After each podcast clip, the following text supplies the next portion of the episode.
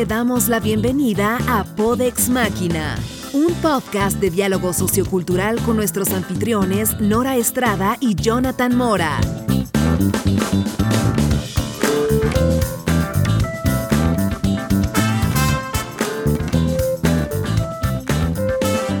Hola a todos, estimados podescuchas, buenas tardes, buenas noches, dependiendo de la hora a lo que nos escuchen. Eh, hola Jonathan, ¿cómo estás? Dos meses después, pero nuevamente grabando contigo. Sí, caray, mil disculpas por tanta ausencia, pero es que la verdad, eh, entre compromisos familiares, compromisos de trabajo, congresos y la verdad, eh, falta de dinero, pues no pudimos la- la- grabar en ocho semanas prácticamente. Pero pues ya estamos de regreso con muchas pilas y prometemos ya tener una agenda más constante, más continua. Eh, pues, ¿cómo has estado? ¿Qué me Sí, yo cuentas? creo que sí. Bien, hay un chorro de cosas que han pasado este, durante los últimos dos meses. Seguramente te habrás enterado de muchas de ellas. Algunas otras probablemente no. Eh, en la posición en la que te encuentras viviendo en Europa, seguramente te habrás perdido el tema de la consulta del nuevo aeropuerto, eh, la invitación a Maduro a que venga a México a conocer su nuevo país. De todo, de todo me he enterado, aunque sea muy sumeramente, pero de la cosa que vamos a hablar estrictamente el día de hoy con más detalle es acerca de nuestra opinión, en particular acerca de la caravana migrante, que la primera parte ya se encuentra en México y la segunda parte está en camino. Pero antes... Y la tercera y la cuarta, de acuerdo a cómo les vaya, seguramente habrá una tercera y una cuarta, pero bueno. Pero antes. Pero antes, este, las redes sociales, mi estimado Jonathan. Ah, claro. Sí, eh, seguimos todavía. Twitter.com diagonal Podex Máquina, ya se me olvidaron ahora. Facebook.com diagonal Podex Máquina. Twitter. Una cuenta de Instagram que ahí tenemos, pero que no la hemos movido, pero que si nos quieren seguir, seguramente en algún momento la empezaremos a utilizar. Eh, que también es Instagram.com diagonal Podex Máquina. Eh, la página que es podexmáquina.com, que ahorita está en construcción Así es. pero que muy pronto ya va a tener un compendio de todos los capítulos que hemos, o los episodios que hemos grabado.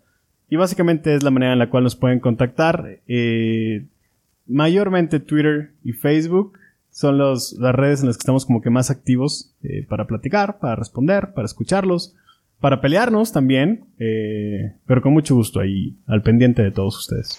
Al pendientísimo de todos, muchísimas gracias. Yo quiero decirles eh, de manera personal, muchas gracias a todos los que nos han dejado sus comentarios a través de todas nuestras redes sociales. Muchas gracias a los amigos que se han tomado el tiempo de escuchar nuestros episodios y de criticarlos. A Josafat, muchas gracias por el mensaje. Claro que vamos a tratar el tema que tú nos propusiste porque nos interesa mucho, porque realmente también nos preocupa. Eh, y a todos los que nos han dejado su opinión, a todos, muchas gracias, los estamos escuchando, a todos, excepto a los que dicen que deje de decir malas palabras. Están pendejos. Sí. No, voy a Sí, dejar. estuvo bien raro eso. Sí, no voy a... O sea, sí estuvo. Me llamó la atención ese comentario de que ah, deberían de decir menos maldiciones. Y es como. Te digo, te digo, o sea, la izquierda hoy en día, güey, ya te limita completamente en todos los sentidos. No, señor, si no estoy acumulando grados académicos para cuidar mi vocabulario. Al contrario. Yo voy a Va, yo de seguir todos modos, bueno. diciendo pendejada y media, mamada y media. Y al que no le guste, a mí me importa un kilo de riata. Gracias. Sí, yo estoy de acuerdo. La bueno, hay veces en que, fíjate, yo he escuchado, por ejemplo, programas de radio o podcast donde se utilizan como que con mucha regularidad de manera innecesaria, pero en el caso de nosotros yo siento que lo utilizamos únicamente para enfatizar y no abusamos tanto de... de- de- Es más, creo que verga nunca lo hemos dicho al aire o nunca lo hemos dicho en, en el podcast. Ah, yo Así creo que... quizás yo sí. Pero te voy a decir una cosa. Probablemente. Desgraciadamente yo así hablo en mi día a día. Afortunadamente mis Ajá. colegas, pues la mayoría de las cosas que digo no las entienden. Pero sí, cuando llega alguien a mi oficina este, y toca la puerta, abre, mi respuesta es, ¿qué pedo? Ajá.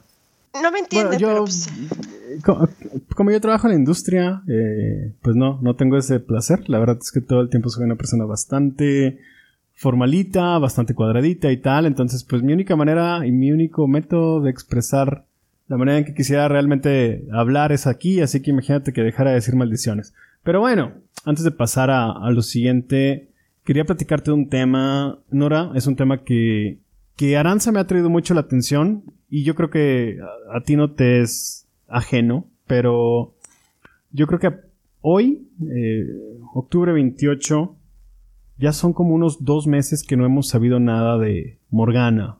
Morgana es una tuitera, tú la conoces seguramente, mucha gente la conoce. Davana, muy de derecha. Es realmente, claro, y, más que de derecha, Davanana o Dava Morgana es una chica libre pensadora, es una persona disidente de, de esta manera moderna de pensar, políticamente correcta, de, las últimas décadas, o de la última década, para ser más conciso.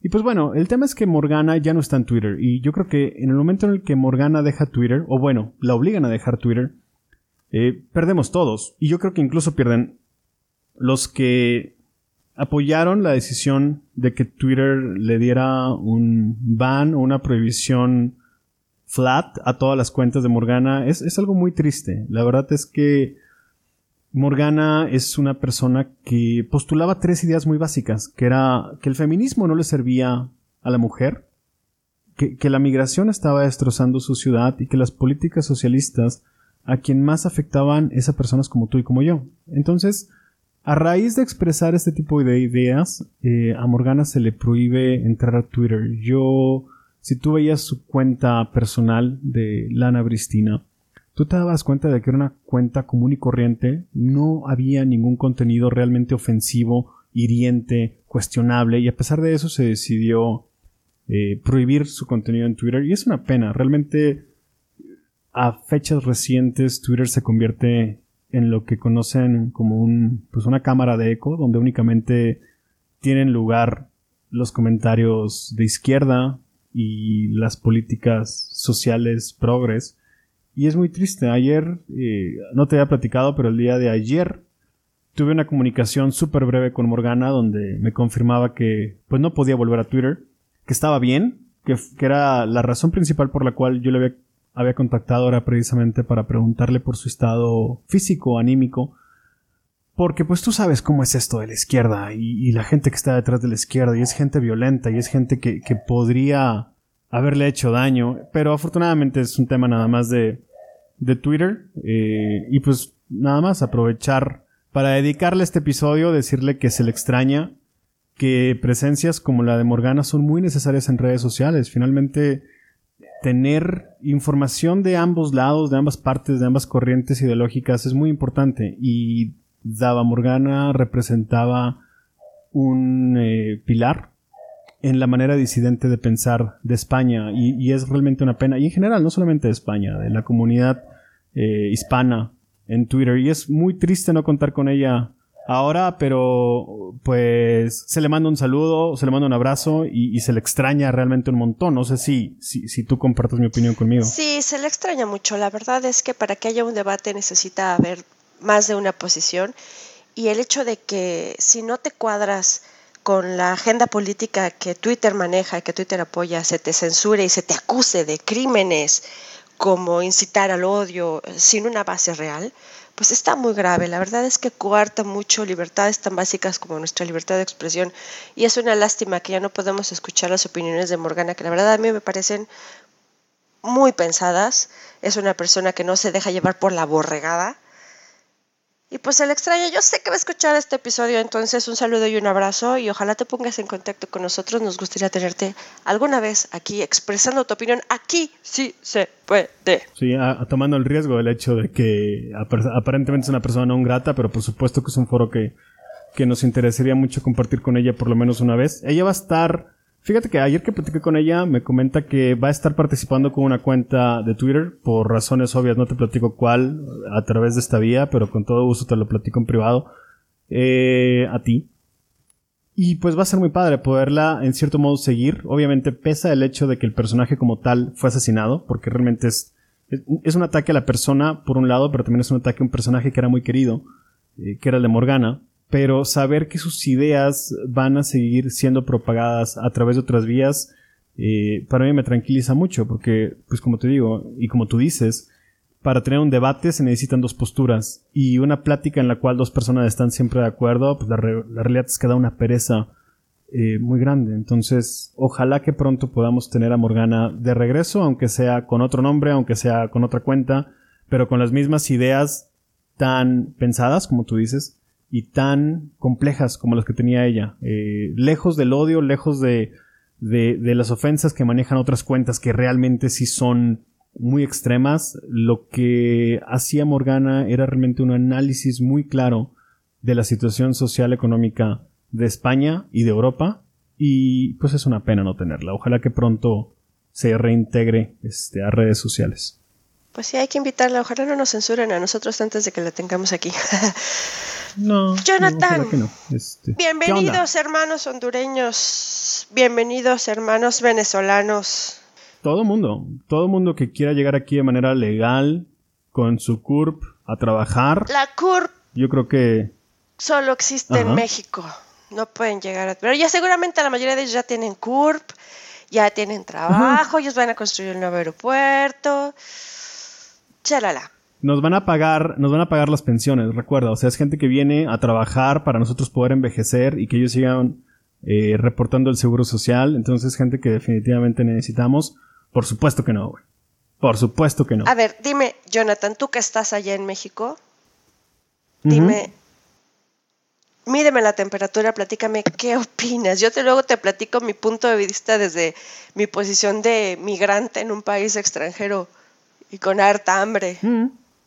Mm. Mira, te lo voy a dividir en varios segmentos. Eh, tú entras a un... Yo soy muy naco, güey. Te voy a decir la verdad. Yo, yo estoy en muchos grupos. Ya pendejos, güey. De aquí de la ciudad. No, es que no sabes, Es que tú eres naquísimo. Hay unos grupos, pero bajo una fachada o detrás de una fachada de clase y cultura. Pero en el fondo... Es un white chican. Las, cosas...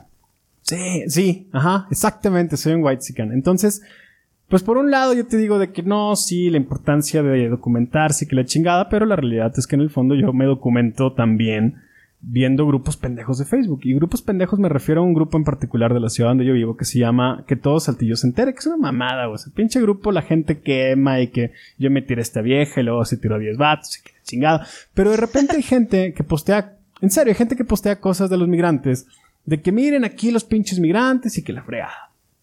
Y te das cuenta, a, través de ese selecto grupo de personas, ese grupo muestro, grupo de muestras selectísimo, de que el mayor porcentaje de los mexicanos no están exactamente contentos con la idea de tener aún más migrantes en los cruceros, en las calles, por ahí tirados, en las vías del tren. Porque pues la realidad, de acuerdo a lo que vemos en las imágenes, pues así como que doctores e ingenieros no parece que sean. Es decir, se ven muy ah, ordinarios, se ven muy peligrosos. Y lo han sido. Eh, pues bueno, por un lado, para no desviarme del tema, yo creo que la mayor parte de los mexicanos no están contentos con la idea de que vengan. Sin embargo, la mayor parte de los mexicanos votaron por un presidente que les va a abrir las puertas y ya les prometió ponerlos a trabajar en el tren Maya y la chingada. Pero no dudo que haya empresas que los estén considerando, incluso para contratarlos, porque aparentemente es gente que viene a trabajar, o al menos eso parece. Pero ese es el clima ahorita, o sea, sí hay una, pues, discordia entre la gente que trabajamos y decimos, no mames, estos vatos vienen a cometer crímenes y saquear casas, y la gente progre bonita, que tiene 21 años y que está en la universidad, que, que ya se puso en su plan de, de Welcome Refugees, ¿no? Y de, de, que ah, todos somos hermanos y abren la frontera y, la chingada. Pero, pues así las cosas, o sea, está, está grave el tema. ¿Tú cómo ves desde allá? Bueno, primero te voy a decir que voy a ser portavoz de como la mitad de la población que escucha en este post este podcast al decirte que no mames, güey, qué asco de persona eres. ¿Cómo que se ven malandros? Pues claro que se ven malandros. O sea, son gente que viene en condiciones de necesidad. Ahora, eh, déjame decirte, hay dos, hay dos tipos de inmigración que aceptan los países. Cualquier país de cualquier rincón del mundo, civilizado o no civilizado, del primer mundo, del segundo mundo, del tercer mundo, del N mundo, son eh, la inmigración calificada y la migración que se ve obligada a migrar por necesidad. Los que piden, eh, eh, en esa última categoría entran los que piden asilo. Entran los que piden asilo y entran, por ejemplo, la caravana migrante que está ahorita en México. Hay una cosa bien curiosa. Hay, hay países, hay países como eh, Australia, Canadá. Bueno, Australia tiene tolerancia cero, por ejemplo, para los inmigrantes. Para ir a Australia necesitas ser un migrante calificado. Y no puedes llegar ahí pidiendo y es sencillo. asilo. Cuando eres una islota, como Australia, pues está con madre. No, pues si no te queda de puedes hacer lo que quieras con tu isla. Puedes hacer lo que quieras.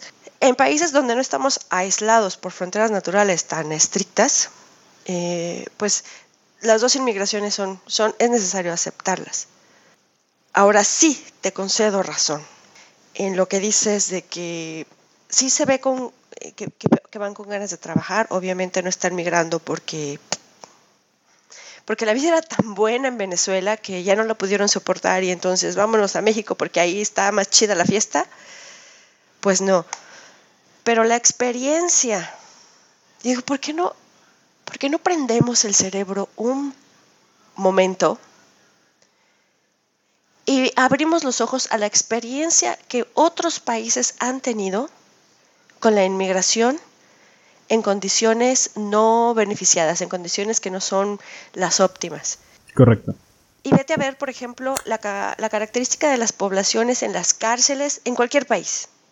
La población en las cárceles europeas, la, la, población en las cárceles alemanas, en las cárceles españolas, en las cárceles italianas, es mayoritariamente inmigrante, pero no de cualquier población, son la mayoría musulmanes y negros. Si te vas a ver la población en las cárceles de Estados Unidos, el 70% de los presos en cárceles federales son mexicanos, no son gringos, son mexicanos.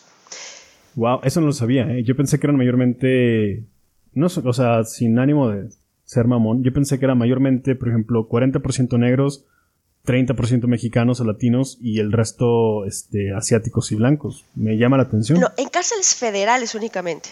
Eh, que ah, es el dato que está mejor documentado, en cárceles federales. Y no te estoy hablando de latinos en general. El 70% de los presos son mexicanos. Así tal cual. Madres, Es un dato crudo. Eso te habla del impacto que tiene la migración en una sociedad.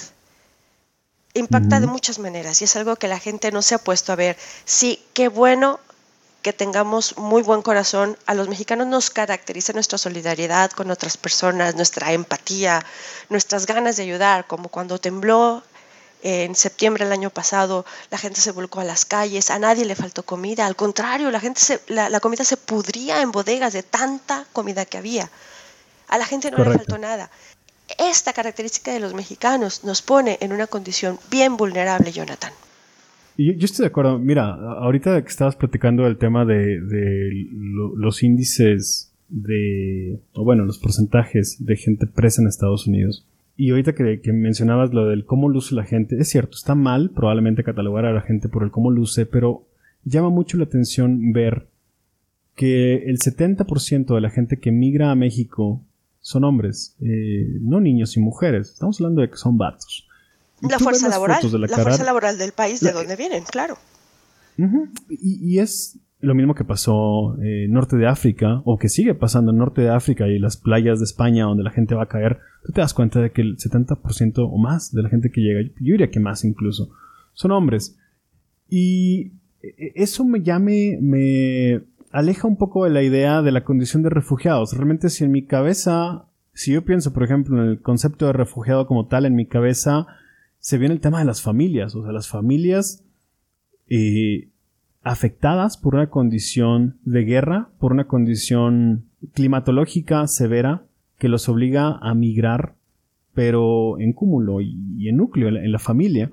Pero en este caso estamos hablando únicamente de hombres y de un grupo bastante bien coordinado. Y ahorita me gustaría platicarte también el tema de la coordinación, porque finalmente 7000 guatemaltecos. A mí, ¿cómo que bastante bien coordinado? O sea, son un grupo de personas que se juntaron en la frontera y decidieron migrar juntas, ¿no? Pues, pues no. Eh, todo el año está la gente migrando a México para cruzar a Estados Unidos. Es una cuestión que no podemos ocultar. Sí, o sea, no podemos tampoco sorprendernos y decir de que qué está pasando en la frontera sur, porque siempre ha sido la misma situación. No tenemos ni siquiera una pared real o un muro o una contención real. La gente cruza por el río, no pasa nada, hay comunicación perfecta entre Chiapas y, Sudamérica. Y la gente migra con regularidad para México. Pero ahorita te encuentras con que son 7000 y coordinados y todos al mismo tiempo. Y llama la atención el momento. El momento es clave, Nora. O sea, para entender lo que está pasando en la frontera sur de México, tienes que entender las, el, el entorno social, político de Estados Unidos y de México para entender que hay una mano detrás de lo que está pasando. Y esto a lo mejor suena mucho como a teoría de conspiración, pero no puede ser casualidad que a días, porque esto empezó la semana pasada, dos semanas si acaso, a dos semanas de que sean las elecciones más importantes de Estados Unidos en dos años, que son las elecciones de los midterms, donde se elige a la Casa de Representantes y al Senado de Estados Unidos, surge este movimiento aparentemente de la nada, aparentemente coordinado por únicamente por ellos, pero surge este movimiento que definitivamente alguien ya hizo el cálculo para saber a quién beneficia más, si a republicanos o demócratas, porque esta gente va a llegar a la frontera eh, sur de Estados Unidos y los ojos del mundo van a estar encima de esa frontera para ver cuál va a ser la reacción del gobierno republicano de Estados Unidos y ver si se les va a acceder el paso, si se les va a perseguir, si se les va a detener, si van a mandar al ejército. Y esto definitivamente va a impactar en las elecciones que van a comenzar prácticamente ya en noviembre, donde se decide Cámara de Representantes y Cámara de Senadores.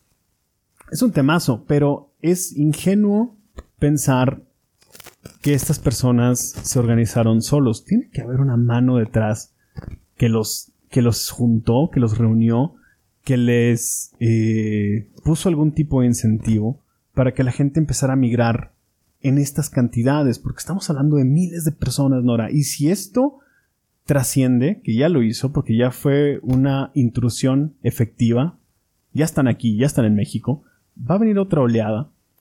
Ah, y ya va los ojos del mundo, sí, los ojos del mundo están puestos, no están puestos en nosotros, porque realmente, seamos francos, no se quieren, ni siquiera nos, queremos quedar nosotros, ¿qué se van a querer quedar ellos?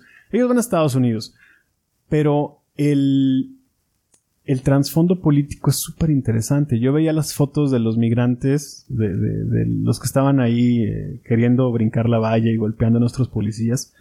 Y, y los, los inmigrantes traen unas playeras de, The Future is Female, que es una marca o es un logo que apenas salió en el mes de septiembre de este año y tú dices, ¿cómo rayos fueron a dar esas playeras a Guatemala únicamente dos meses después de, su creación? O sea, hay unos intereses ahí súper turbios eh, que traen a esta gente y pues pues a ver qué pasa. Eh, no me parece descabellada la idea, porque todas las agendas migratorias corresponden a un interés eh, de una clase que tiene poder. Sí te creo, y no me parece descabellado, que toda esta migración corresponda a una agenda política que tenga que ver con la política eh, de Estados Unidos. Por ejemplo, la agenda migratoria mexicana tiene mucho que ver con la economía nacional. México jamás se va a oponer o jamás va a tratar de frenar la migración mexicana a Estados Unidos, porque las remesas que fluyen en dólares de Estados Unidos a México constituyen la mitad del ingreso per cápita de la nación. Eso y el petróleo son nuestros ingresos principales. Jamás en la vida México va a tratar de evitar el flujo de migrantes mexicanos a Estados Unidos. Pero la gente ya no se va a ir, ¿eh? O sea, te recuerdo que a partir del primero de diciembre nos convertimos en una nación socialista. Y, pues al contrario, los mexicanos que están en Estados Unidos, considerando que AMLO va a ser presidente, eh, van a buscar la manera de regresar a México para vivir acá. Eh, sí, yo estoy buscando la paraíso manera. económico. Yo estoy buscando la manera de quedarme acá.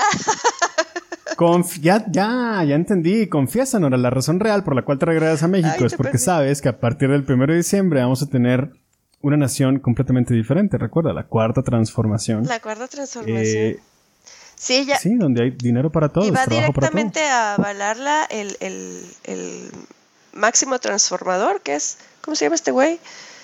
El venezolano. Viene Maduro el primero de diciembre, viene Evo Morales.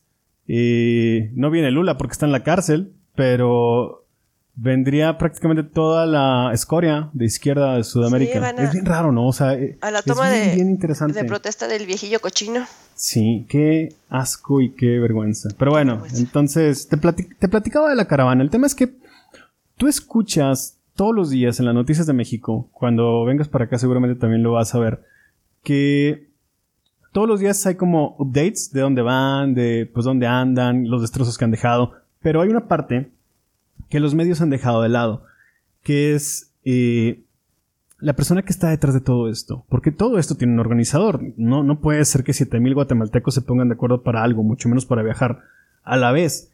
Y hay una persona que se llama Alex Mensing. Alex Mensing, cuyo apellido evidentemente no te sonará nada sudamericano, es presidente de una asociación que se llama Pueblos Sin Fronteras, que es una ONG que se dedica básicamente a apoyar a migrantes. Y él es la persona que está detrás de la organización de este movimiento. Y yo te invitaría, y invitaría a cualquier persona que, que nos escucha, a que le den una checada a quién es Alex Mensing. Y te vas a dar cuenta de que es el estereotipo de progre. Es eh, un vato rubio, tipo así como Jesucristo posmoderno, que evidentemente dinero no le falta, pero que a pesar de eso dedica sus días a organizar este tipo de movimientos de Centroamérica hacia Estados Unidos. Pero es casi como si alguien le diera la pauta para decirle cuándo sí y cuándo no. Y ahorita es un, evidentemente es un cuándo sí muy grande porque es muy conveniente. Y, y, también a raíz de eso habría que ver quién se beneficia de que este tipo de caravanas existan porque yo insisto, hay unos intereses detrás de todo esto bastante cabrones, Nora. Y, el tema es, eso es por un lado, eh, sabes, a mí la parte que me pega es el tema político del cómo se están aprovechando de 7000 personas para un efecto meramente económico en Estados Unidos. Pero después te das cuenta de que son 7000 personas que tienen derechos, güey. Y que tienen familia, y que tienen necesidades, y que tienen hambre, y tienen que tomar un baño, y tienen, o sea, todo ese tipo de cosas, y realmente duele, güey. Porque son gente muy desprotegida, o sea, son los son borregos. Son gente, y es muy triste la situación. Son gente muy desprotegida y son gente que están siendo utilizadas. Lo más, eh, a mí me preocupa que ellos tienen la intención primaria de llegar a Estados Unidos, de, cruzar la frontera eh, norte de México y vivir el sueño mexicano. Que se les acoja, como van en caravana, que se les, acoja, se les acoja en calidad de migrantes y se les ofrezca las garantías que se les ofrecen a las personas refugiadas. Estados Unidos tiene una capacidad limitada para aceptar refugiados. Estados Unidos no los va a aceptar. Ellos ya desplegaron tropas en la frontera y no los van a dejar entrar. ¿Qué va a pasar con esos ahorita 7.000, después 14.000, después veintitantos mil migrantes que están fluyendo en esa dirección? Se van a quedar en México. ¿Dónde más? Ahora, está, está bien. México tiene la obligación, entonces, eh, de, desencadenar un aparato, un proceso que les provea trabajo, que les provea las garantías que México está obligado a, ofrecerle a cualquier persona que migre en, esas condiciones a nuestro país. Pero ese tipo de garantías, ese tipo de oportunidades que México está obligado a ofrecerles, porque es nuestra obligación, por tratados internacionales y por la propia política interna mexicana, va en detrimento de los nacionales. Los recursos mexicanos no son infinitos y ya tenemos una política económica bastante podrida, bastante negra. Todos esos beneficios que se les va a dar a los, a los migrantes van en detrimento de la población mexicana. Otra vez. Mucha gente dice... Te platico lo que pasa en Alemania con los migrantes, con los tengo unos amigos. Esto es una cosa que, me gustaría, que la gente no se da cuenta, que la gente no ve. Y se les hace muy bonito recibir a los migrantes y darles todo y ayudarles a crecer y ayudarles a mejorar la vida. Tengo una amiga eh, boliviana. Ella migró en condiciones muy buenas a Alemania porque se casó con un alemán, en condiciones de privilegio. Y está tomando para que Alemania le dé su Alemania le dé su permanencia, le dé su residencia, le dé su nacionalidad, tiene que tomar clases de idioma y de integración en la sociedad. Estas clases las comparte junto con inmigrantes sirios, hindús, africanos, pues toda la gente refugiada que llega a Alemania. El gobierno alemán les ofrece gratis estas clases de idioma y estas clases de, integración a la sociedad alemana, mi amiga las tiene que pagar. Eh, mi amiga está casada con un físico alemán, él trabaja desmantelando plantas nucleares, trabaja cinco días de la semana, jornadas de ocho horas, tiene que viajar por cuatro horas en total porque su trabajo es fuera de la ciudad eh, de Hamburgo. Entonces se le va el día trabajando y ganan suficiente para pagar su renta, para, pues, para vivir decentemente. Estos refugiados no trabajan, reciben su cheque directamente del gobierno y el gobierno alemán les provee habitación con les, provee casa con una habitación por cada integrante de la familia. Es decir, que si tú llegas con tu familia musulmana de siete hijos, vas a tener una casa. No mames. Con, ajá, con ocho habitaciones. No, ma, no, no, literal, ocho habitaciones, una cocina de tamaño proporcional a la cantidad de habitantes que están en esa casa y ayuda económica proporcional a esa cantidad de, personas que viven en la casa. O sea, viven en unas condiciones mejor que los alemanes mismos. Sí, mejor que los que trabajan. Exactamente. La verdad es que eh, eh, el tema, o sea, el tema de Europa, eh, yo creo que ya está zanjado. O sea, Europa está cavando su propia tumba, ciertos países, ¿eh? O sea, tú ves, por ejemplo, las diferencias migratorias entre Alemania y Polonia y acabas entendiendo por qué Polonia es tan rígida con su postura, porque finalmente quienes están pagando son los ciudadanos. Los que es que exactamente los que pagan las consecuencias de toda esta inmigración no es el gobierno, no son los mismos inmigrantes, son los ciudadanos nativos del país que ya estaban ahí antes. Esos son los que pagan las consecuencias de la migración.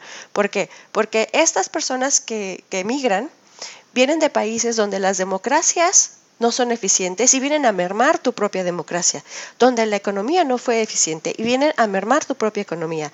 Y el nivel de integración que tengan estas, estas personas, no estamos hablando de los que llegan, sino hasta la segunda y tercera generación, determina el nivel de seguridad que vas a, tener en tu región donde se reciben todos estos inmigrantes. Y volvemos al... Nora, y eso eso es una razón bien importante. Te voy a interrumpir de una manera muy fea, pero es bien importante entender el por qué hay gente interesada en cada nivel de gobierno en que la migración ilegal suceda.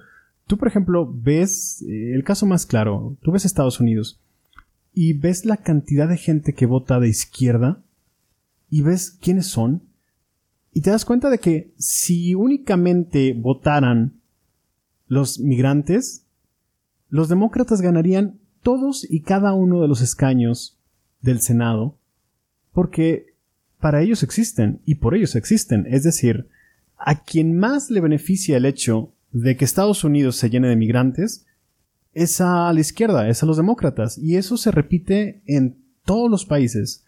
Y, de ahí entiendes que haya este conflicto por dejar entrar eh, personas que a lo mejor ni siquiera les importa la situación de tu país, pero a través del, del darles dinero y a través del pagarles la vida, y hacerles la vida más fácil incluso que a tus ciudadanos, eh, obtienes votos y obtienes representación dentro del gobierno.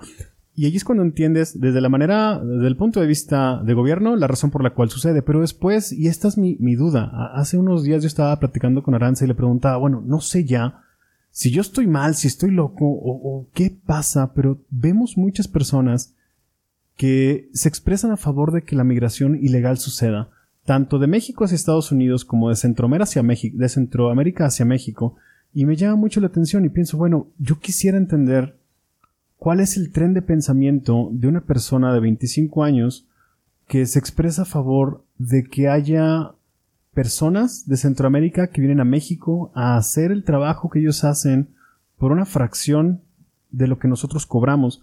Y no lo entiendo. Y yo quisiera realmente que me ayudaras a entender si es un tema de educación, si es un tema de cultura, de familia, de valores o la falta de, el que provoca aquella gente que los reciba con los brazos abiertos a pesar del conocimiento de lo que los ciudadanos vamos a sufrir. ¿Cómo funciona eso? Yo pienso que tiene mucho que ver la tradición mexicana de hospitalidad. Eso tiene algo, eh, es parte de nuestra educación. Ofrecerle nuestra casa, ofrecerle la mitad de nuestro pan, ofrecerle un vaso de agua, a la persona que viene a tocar a nuestra puerta en condiciones de pobreza. Y eso me parece muy bien, pero tenemos que echarle un ojito a lo que están viviendo otros países y darnos cuenta de que, por ejemplo, en Estados Unidos los migrantes no van realmente a quitarle un trabajo a las personas que están, a los, a los gringos, a los gringos como tal, porque los trabajos que ejercen, que hacen los migrantes, los trabajos de limpieza, de agricultura, de cuidados, de eh, mano de obra, eh, esos no los hacen los, los gringos gringos. Acá en Suiza, por ejemplo, los suizos no meserean, los suizos no, no hacen trabajo de limpieza, todos esos trabajos los hacen los migrantes, excepto la agricultura. La agricultura es estrictamente suiza, eso sí la hacen únicamente los locales, porque son los dueños de la tierra. Pero mm. en México no sucede así. En México somos los mexicanos los que trabajamos en las áreas de limpieza, los que trabajamos en la mano de obra, son eh, la, clase más eh, la, clase más baja la que está peleando los trabajos que se les van a ofrecer a todos estos migrantes. Ahora, ellos no son inmigración calificada. A mí no me van a quitar la chamba, a ti no te van a quitar la chamba. Le van a quitar la chamba a la gente que más la necesita. A ti no te preocupa que llegue un migrante experto en recursos humanos. ellos no vienen en la caravana y tampoco van físicos van obreros, van gente de la limpieza, van gente para la agricultura, van gente de mano de obra y mano de obra muy barata. Ese es, el punto, ese es el problema real. O sea, hoy en día, por ejemplo, a un trabajador promedio en México, en la ciudad donde vivo, se le paga lo que le llamamos una categoría, que es el salario inicial de, supongamos, 240 pesos. Y al final, una persona ya con sus premios de puntualidad y todos los benefits que le da la industria, vienen sacando unos dos mil pesos libres a la semana. Y es un salario, pues, con el que la gente sobrevive. Pero estamos hablando de que llegan siete mil personas, próximamente más, que yo creo que van a estar dispuestas a hacer el mismo trabajo que hacen los trabajadores mexicanos. Por estrictamente Pero probablemente, sí, a lo mejor 100 pesos, 120 pesos en lugar de 240, la mitad, quizás menos. Y ellos van a estar ok con la idea porque finalmente ellos mandan el dinero, las remesas, a sus países de origen y le das un impacto fuerte al tema salarial en México. Es decir, pues ¿para qué pago más? Finalmente tengo 15 mil eh, migrantes que están dispuestos a hacer el trabajo por una fracción de lo que nos cuesta pagar al mexicano. Todo esto suena mucho a lo que todo esto que estamos hablando suena mucho a lo que los republicanos en Estados Unidos dirían, pero pues hay que decirlo, es cierto, ¿sabes? O sea, hay una hay fundamento detrás de lo de lo que se dice. O esto obedece a políticas de una élite, de la élite de poder, de la élite que quiere ganar poder, de un grupo político que quiere ganar votos, que quiere ganar popularidad. En este caso, pues vamos a tener un gobierno con tendencia socialista. A mí no me gusta, pero pues nuestro futuro presidente, el viejillo cochino, tiene tendencias socialistas. Y, y, toda esta migración y toda esta bienvenida corresponde a una agenda política. Ahora, hay países donde no se... La migración como tal de este tipo no es bienvenida y eso es gracias a que se toma en cuenta la opinión de la gente. No me quiero ver muy mamón aquí, pero por ejemplo en Suiza así es. En el 2014, te digo exactamente en qué año, 2014. Aquí todas las leyes se consultan, todas las leyes se someten a referéndum eh, y a decisión de la, de la opinión pública. Ninguna ley se pasa si no se, la gente opina acerca de ella.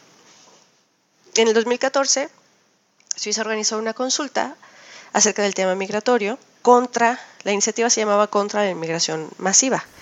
Y en, en países como Hungría, en el 2016, también se hizo un referendo similar.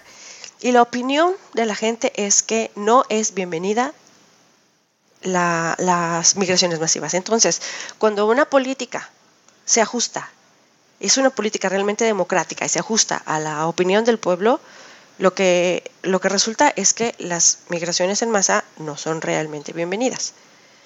Yo estoy muy a favor de las consultas de la gente, que, sea, que se consulte a la gente, porque no puede haber una verdadera democracia si no se le pregunta a la gente qué es lo que opina. Así como esto del aeropuerto, que estuvo muy mal hecho, por cierto. Muy, muy mal hecho. Un, paréntesis, considerando lo que viste de la consulta del aeropuerto, que después probablemente lo podamos platicar en un episodio aparte, Pero tú que conoces la diferencia entre las consultas o referéndums que se han hecho en Suiza y el cómo lo hicimos en México, primero que nada, platícanos eh, qué diferencias ves como que inmediatas. Y dos, ¿por qué crees que la gente no fue a votar aquí en México? Es decir, tú hubieras ido a votar considerando lo que vimos, de dónde pusieron las casillas y quién las atendía y cómo funcionaba el tema de, de poder votar o no poder votar o poder votar cinco veces. O sea, ¿por qué? Bueno, la gente no acudió y la, cosa estuvo tan mala porque estuvo muy mal organizada. Los mexicanos no estamos acostumbrados a que se nos pregunte. Nuestra democracia no es democracia como tal. Yo vi muchas opiniones de mucha gente que decía, es que esto no se debe someter a consulta pública. Expertos en la materia deben tomar la decisión y se debe hacer lo correcto y no someterlo a consulta pública. Vi incluso gente, por ejemplo, una cirujana que puso una fotografía de un cerebro. Ah, lo voy a poner a consulta. ¿Qué hago? Y, es buenísimo. ¿eh? Y ponía preguntas súper complicadas. Así se hizo la consulta, así se hizo la consulta. En Suiza se hace consulta de absolutamente todo. Ahorita están pasando un referéndum para ver si la ley suiza se pone encima de las leyes internacionales, que sería un mm. paso en retroceso con respecto de la defensa de derechos humanos, porque las leyes internacionales se hacen en buena medida para defender los derechos humanos. Entonces, como se, organiza, como se organizan aquí es de la siguiente manera. Se, presenta la propuesta y se organizan dos campañas, la campaña del sí y la campaña del no. Y se presenta toda la información a la población en áreas especiales para eso, pizarrones en las calles principales que no dañan el paisaje, muy importante, eh, con toda la información de por qué sí debes votar a favor y por qué debes votar en contra. Y entonces toda la población tiene acceso a absolutamente toda la información de por qué se está haciendo esta consulta. En México se te preguntó, ¿cuál aeropuerto te gusta más? Así como, ¿qué color te gusta más, el rojo o el morado? Pero no te presentaron estudios de suelo, no te presentaron el impacto social, no te presentaron el impacto en fuentes de trabajo, el impacto ecológico. No te dieron información paralela para tomar tu decisión. Todo lo dejaron al bien de las redes sociales. Eso no puede ser. Si vas a hacer una consulta, tienes que hacer la consulta y tienes que presentar campañas opuestas, tienes que hacer un debate al respecto y presentarle a tu población absolutamente toda la información y hacer una votación como si fuera una votación formal, de manera que la gente no pueda votar dos, tres, cuatro veces, porque eso es una violación a la democracia y es una burla. Sí, yo creo que es un tema de filtros. Como tú dices, no estamos acostumbrados a... No estamos... No vivimos en un sistema realmente democrático pero el punto es que cuando lo quieres implementar, e, este fue el peor paso que pudimos dar hacia un sistema democrático, que es que la primera consulta, el aparente primer ejercicio democrático que íbamos a tener como nación, resulte ser una burla, o sea, resulte ser todo lo opuesto de lo que se buscaba. Yo no voté, y te voy a confesar, la realidad es que eh, no hay una casilla cerca de mi casa y no es una casualidad. Las casillas estuvieron puestas en colonias eh, de izquierda o en colonias donde ganó Morena, en, específicamente en colonias donde el analfabetismo es muy alto. Y eso se repitió en todo México. Si tú ibas a votar en la Ciudad de México, podías votar en el Zócalo o podías votar en Ecatepec. O sea, una mamada de ese tamaño. Y, y al final eso te... Pues no hay un estímulo para votar, porque te das cuenta de que es un tema amañado desde el principio. Sí hubo información, pero la información que podías consultar era parte de la página de México Decide, que era el portal de quien se encargaba de llevar a cabo la consulta, llámese Morena. Entonces la información que encontrabas ahí era, o es todavía, la puedes consultar, eh, tiene una tendencia muy evidente hacia preferir Santa Lucía que Texcoco y da coraje, o sea, francamente da coraje que nos vean la cara y que nos presenten números falsos o datos incorrectos para sustentar lo que evidentemente es una mamada, que es repetir el modelo bolivariano de Venezuela de hacer consultas que en realidad no son consultas. Exactamente, son... simulaciones democráticas. La decisión ya está tomada. Va a ser en Santa Lucía. Claro. sí, sí, sí. Y, y, es muy feo porque al final es como, imagínate, o sea, tú haces una, Tú haces una consulta pública para decidir si mantener o no el horario de verano, pero en realidad haces la consulta para tranquilizar a la gente y decir de que, ay, pues híjole muchachos, pues resulta que contamos los votos y resulta que se va a quedar el horario de verano. Cuando a lo mejor una gran parte de la población no desea que continúe. Y te estoy dando un ejemplo, pero a esto me suena esta consulta. Es un tema, es una burla para el ciudadano que piensa, para el ciudadano que trabaja, eh, para el ciudadano que realmente deseaba tener un sistema democrático. Es, es, es, eh, es una afrenta. Es como decimos en mi rancho, darle a tole con el dedo a la gente. Sí, que es lo que aparentemente vamos a tener los siguientes seis años. A mí me gustaría que realmente en algún momento pudiéramos platicar de las cosas positivas que vienen en el siguiente sexenio, pero... Híjole, hermanito, déjame pensarlo porque hasta ahorita no veo nada. Sí, cabrón. no Mira, ves lo de el, el Baester otra vez al frente de, de los trabajadores de la educación, ves la dependencia que vamos a tener del petróleo, el tema de la consulta, esta burla que hicieron de democracia. Eh, ah, muy mal. y, punto por punto lo derribó, o sea, por donde le veas, este, pinta, pinta muy feo. Yo tengo un miedo real por la estabilidad económica. Pero bueno, este, ya nos comimos tiempo hablando de la, de la consulta, pero creo que era un tema que había que tocar. Antes de, de, seguir eh, hablando de, pues del impacto negativo que puede tener la migración en masa en nuestra pobre sociedad ya de por sí dañada con el tejido social ya tan desquebrajado. eh, Fíjate que encontré la ley de inmigración porque hay un debate entre que si son ilegales, son legales, se les debe permitir, no se les debe permitir, se les debe ayudar, no se les debe ayudar. No hay nada que debatir al respecto, Jonathan. Todo está escrito en la ley. ¿Qué dice la, ley? La ley dice. Porque fíjate, antes, fíjate, antes de que me digas, yo pensaría que una persona que cruza México sin papeles y que está internado en el territorio nacional sin documentación que pruebe la razón por la cual está aquí, debería de ser considerado una persona ilegal, tal como en Estados Unidos. No sé si sea así. No, cuando una persona cruza el, la frontera mexicana sin los documentos pertinentes, sin la visa correspondiente, no adquiere el estatus de delincuente.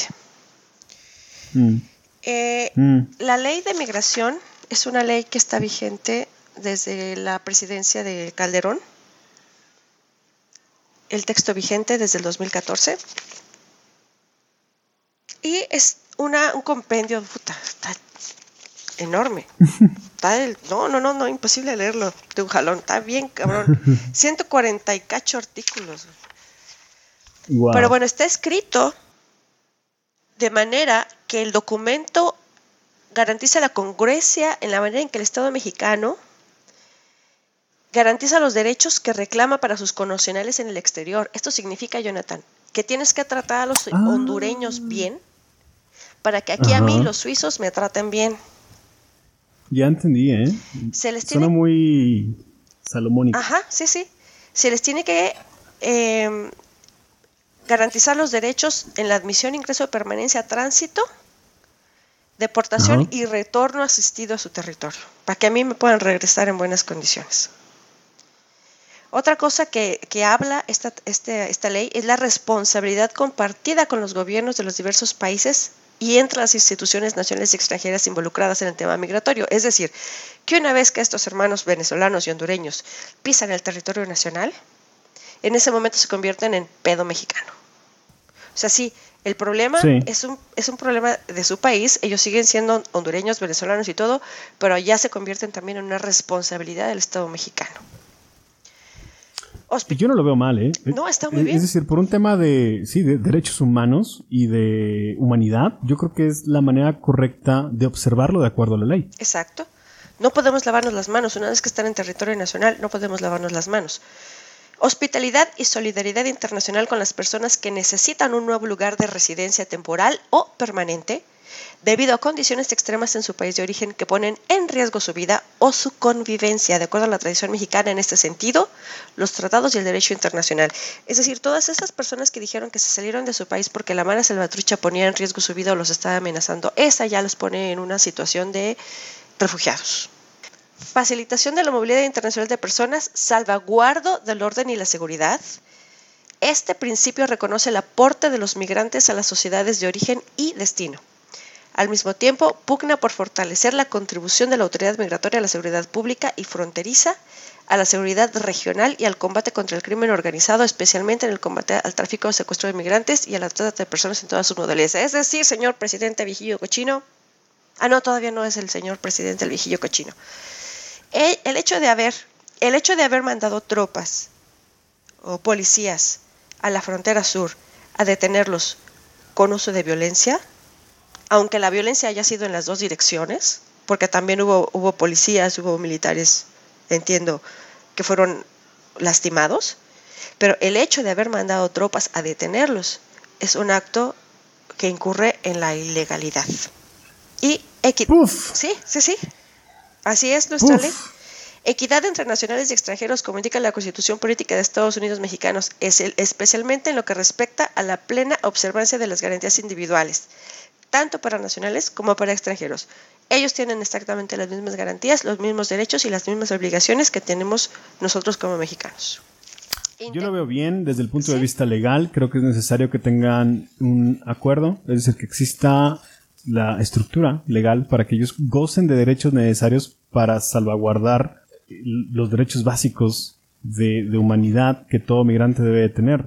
Eso desde el punto de vista legal, pero ahora si...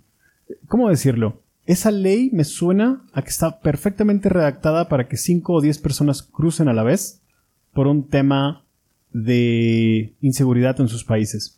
Pero no sé si sea tan aplicable a un movimiento coordinado de 7.000 personas que vienen con un fin muy específico, que es atravesar todo el país. ese caso particular contemplado en la ley.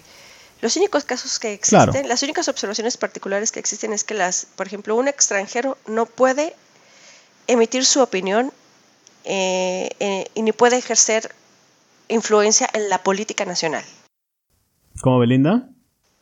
Belinda regresen a su país con apego a derecho se puede expulsar del país perfectamente y nos estaremos librando de una mujer extremadamente estúpida. Ajá.